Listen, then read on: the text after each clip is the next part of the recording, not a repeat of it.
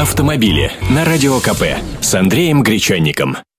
Здравствуйте, я Андрей Гречанник. ГИБДД поделилась цифрами. В прошлом году стационарными и передвижными комплексами видеофиксации было зарегистрировано около 26 миллионов нарушений правил дорожного движения. Для сравнения, в 2011 году было лишь 16 миллионов поимок.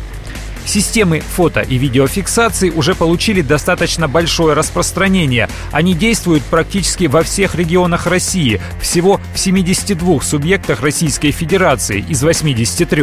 В настоящее время автоматическими комплексами оборудовано более 2000 стационарных и более 3500 переменных зон контроля. И в сумме они фиксируют 60% от всех нарушений, допущенных водителями, то есть больше, чем живые гаишники. Кстати, ГИБДД России обнародовала статистику аварийности за прошлый 2012 год.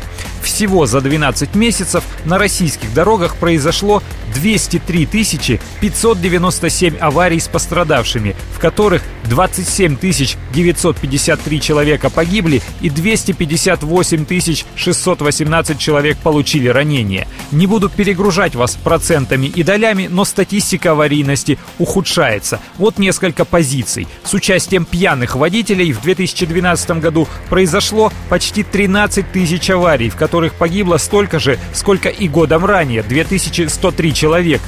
Но хуже пьяных водителей оказались пешеходы. По их вине произошло 28 518 ДТП.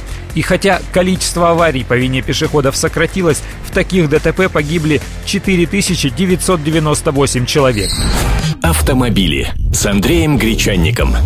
И еще несколько важных моментов.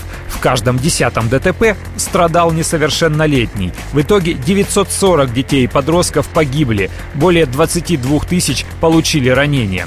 Одной из главных причин высокой аварийности стало неудовлетворительное качество дорог. Из-за этого в России происходит практически каждая шестая авария а количество ДТП из-за неисправности автомобилей выросло аж на 21%. В ГИБДД причиной этого видят реформу техосмотра, после которой инструментальную проверку машин передали из ГИБДД в Российский союз автостраховщиков.